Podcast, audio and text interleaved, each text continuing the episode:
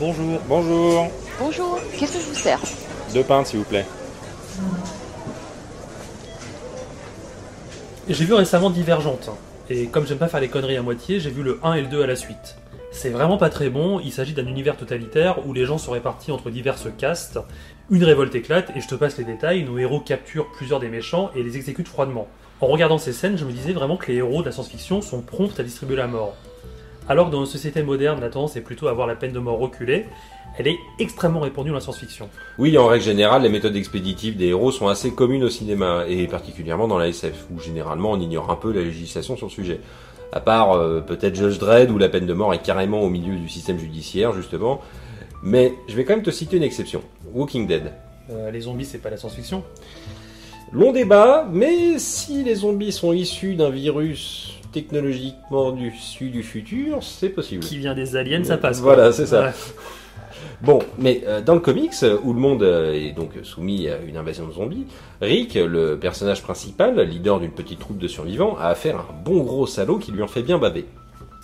Encore un. Et, euh, et quand il a l'opportunité de le buter, et bah, il choisit de le garder en vie et de le mettre en prison. Il veut lui montrer ainsi que la civilisation est possible sans avoir à buter et torturer tout le monde, même dans un monde au bord de l'apocalypse. Ce qui est complètement utopique. Hein. Tu parles d'un cas où Rick épargne un mec, il en tue combien d'autres qui s'attaquent à sa troupe?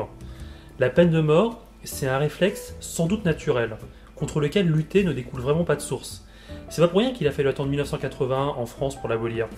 Ce qui est étonnant, c'est que dans les sociétés futuristes, la peine de mort revient en force, même dans les sociétés les plus organisées. J'ai envie de dire surtout dans les sociétés les plus organisées. Je pense à Étoile garde à vous, l'excellent roman de Robert Heinlein, mais tu reconnaîtras peut-être mieux le titre original, Starship Troopers. Oui, oui, excellent film au demeurant d'ailleurs. Alors le livre est assez différent, il est un peu plus complexe, mais sur le principe, il raconte l'histoire d'une jeune recrue, Rico, qui s'engage dans l'infanterie terrienne pour aller combattre une menace extraterrestre. Et un des chapitres porte sur le cas d'un déserteur qui tue dans sa fuite une petite fille. L'infanterie le récupère, ne voulant pas laisser la, justice civile agir, et le met à mort. Le livre justifie la peine de mort en expliquant qu'il est impossible d'empêcher un premier mort, mais que la société a trouvé un moyen pour empêcher qu'un criminel récidive. Ceci dit, le livre a été écrit en 59 et déjà à l'époque il était jugé subversif. Ouais, enfin, je suis pas vraiment raccord sur le fait qu'il est impossible d'empêcher un premier acte criminel. Pour moi, ça reste un problème d'éducation et d'environnement. Si chaque personne a accès à des enseignements de qualité dès le plus jeune âge, faire des braquages ou autres conneries, ça sera plus vraiment dans leur planning. Mais c'est faux, c'est faux. Éduquer n'empêche pas le crime. Les milieux éduqués ne commettent pas moins de crimes que les autres. Oui, mais ça, c'est parce qu'on n'a pas la même notion d'éduquer. Pour moi, éduquer, ça veut pas dire faire l'ENA, euh, qui pour moi sert juste à se coopter entre pop ou autres grandes écoles. Euh, éduquer, c'est investir dès les premières années du cycle scolaire. Mais mon monde merveilleux ne sera possible qu'en changeant notre manière de procéder, euh, et ça se fera sur plusieurs générations. Du coup, je te l'accorde, l'intervalle à gérer sera assez complexe. Pour autant, je ne pense pas qu'il faut se reposer sur la peine de mort. C'est pas ce que je dis. Hein. Oui, mais il faut trouver des alternatives. Or, celles que propose la SF sont assez difficiles à apprécier, car entre les prisons de Minority Report euh, où tu es mis en stase ou les cryo-prisons de Demolition Man, où pendant ton sommeil tu es re- reprogrammé, je sais pas ce qui est vraiment le plus inhumain. Ah, ça c'est un sujet vraiment intéressant. Est-ce que la peine de mort est le pire des châtiments? Prenons le cas de deux films, de pur chef-d'œuvre du 7 art, Doom et The Ultimate Game. Oui, chef-d'œuvre du 7e art. Absolument, j'assume. Oui. Dans le premier, Doom, inspiré du jeu éponyme, les monstres qui hantent une cité martienne sont créés à partir de condamnés à mort à qui on injecte une sorte de produit alien mutagène. Et quant à Ultimate Game, le concept c'est que des condamnés à mort sont contrôlés par des joueurs de jeux vidéo, et ces prisonniers, dont les mouvements sont complètement asservis à leurs joueurs, s'affrontent dans des arènes avec des armes à feu, genre Counter-Strike ou Call of Duty. S'ils survivent à 30 matchs, ils sont libérés. Je pense que la mort est peut-être plus souhaitable.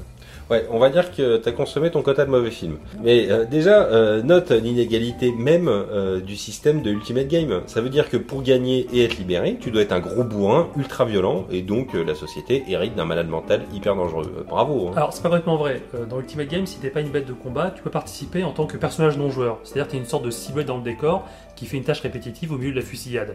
Et si tu survis à une seule partie, t'es libre. Super avec ton PNJ là, tu te retrouves avec un tueur multirécidiviste qui devient libre parce que les joueurs ne l'ont pas vu. euh. Bon, euh, sinon, euh, pour ton autre exemple, là, euh, le film dont je citerai même pas, Non mais Doom, Doom, c'est le label, il y a The Rock dedans avec un gros flingue. C'est deux arguments pour faire un bon film. Ouais, alors, au-delà de ça, c'est déjà vu comme scénario des condamnés à mort qui sont utilisés dans des buts non avouables. Pense à Alien 4, euh, où les prisonniers sont utilisés pour servir d'autres aliens. ou au jeu vidéo Manhunt, où un tueur en série peut gagner sa liberté en participant à une télé-réalité meurtrière. Sinon, il y a quand même une autre façon que la science-fiction euh, décrit pour gérer les criminels, au-delà euh, des super prisons ou de la mort, c'est l'exil. Le meilleur exemple, pour moi, euh, ça reste la série des Escape, que ça soit New York ou Escape from Los Angeles. Dans les deux cas, c'est le même scénario, hein, ils ne sont pas cassés la tête. En gros, les sociétés ne pouvant gérer leurs criminels préfèrent les exiler dans des sortes de grandes prisons à l'air libre, qui devient un état de non-droit.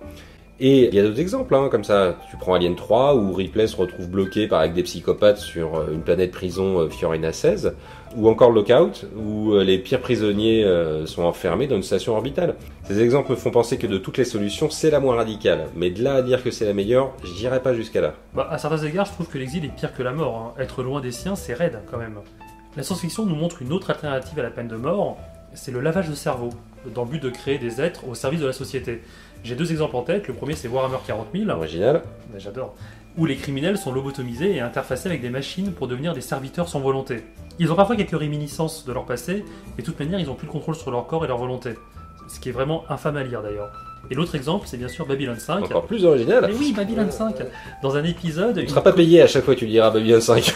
dans un épisode, une communauté de prêtres arrive sur la station et l'un d'entre eux fait d'horribles cauchemars glauques et a des crises d'angoisse. Et chemin faisant, il va s'apercevoir qu'il est un ancien serial killer à qui la justice a lavé le cerveau et qui a été accueilli par une communauté de prêtres pour servir les autres, pour aider les autres.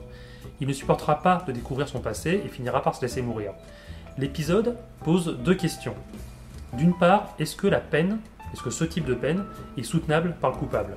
Et deuxièmement, est-ce que les familles des victimes peuvent accepter qu'on offre un nouveau départ tout neuf et sans remords à l'assassin qui a détruit leur vie?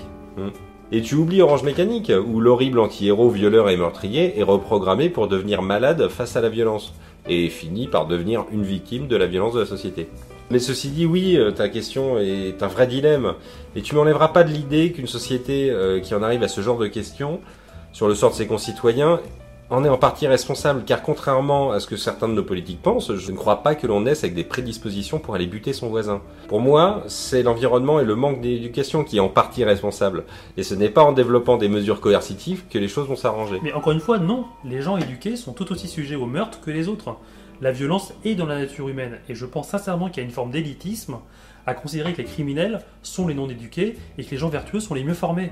D'ailleurs, dans la science-fiction, les, plus grands méchants, les, les badass, hein, ceux qui ont du sang sur les mains, c'est ceux qui ont souvent bénéficié des environnements les plus positifs. Euh, Dark Vador a été éduqué dans le temple Jedi auprès des plus grands maîtres. Horus de Warhammer 40 000 est un parangon humain doté de toutes les vertus.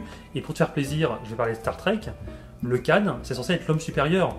Et chose amusante, tous les gentils de ces histoires, ils veulent tous tuer les méchants. Ils les condamnent à mort. Un fourbe que tu es, mais tu ne défendras pas mes convictions, et comme tu peux t'en douter, je ne suis pas d'accord avec tes exemples. Bon, je mets de côté Warhammer 40 000 qui m'est pas spécialement familier, bon, à part Space Hulk bien sûr, mais tes grands méchants là, ils sont pas spécialement super éduqués. Pour Star Wars, Anakin, c'est un môme qui vit tout seul avec sa mère dans une vieille cabane sur Tatooine, et bonjour l'éducation quoi. On peut dans une cabane et éduquer. Hein. Ah Oui, non, ça va. Et pour Star Trek, tu parles de Khan, mais c'est un mec issu d'expériences sur le génisme, qui, une fois que ça a foiré, il est chassé, puis après envoyé dans une cryo-prison. Bon, là, tu comprends qu'il en est gros sur la patate. Pour finir, les gentils, comme tu dis, euh, les condamnent pas à mort. Luke amène son père à la rédemption, et Khan, malgré tout ce qu'il a fait, finit en cryo-prison. Mais peut-être que je me suis mal exprimé. L'important dans l'éducation, c'est pas les grandes écoles, hein, c'est la petite enfance. Ben, justement, raison de plus, Anakin, il intègre le temple Jedi alors qu'il a 7 ou 8 ans. Mais c'est trop Mais tard. non, euh, Il 7 ou 8 prend ans. déjà euh, du crack. Non, mais ton, ton argument est invalide. Et si oui, t'as raison, Luke amène son père à la rédemption, tous les autres héros, Han Solo, Leia, Chewie, Obi-Wan, tous veulent tuer Dark Vador. Quant à Star Trek, là c'est moi qui maîtrise moins bien le sujet, mais de mémoire dans Star Trek Into Darkness, Spock, qui est carrément éduqué depuis sa toute petite enfance, essaie de tuer le Khan à coups de poing. Sincèrement, la peine de mort, c'est dans la nature humaine. Même un mi-vulcain, mi-humain essaie de tuer les gens. Je refuse de croire au déterminisme. Mais de toute façon, ton exemple, il est pourri parce que c'est un reboot de Star Trek. c'est facile ça. Là, euh, en plus, moi, ces gens qui condamnent à mort, je les comprends. Euh, regarde nous-mêmes, euh, on vient de mettre nos deux pintes à mort. Tu veux dire que c'est la pinte de mort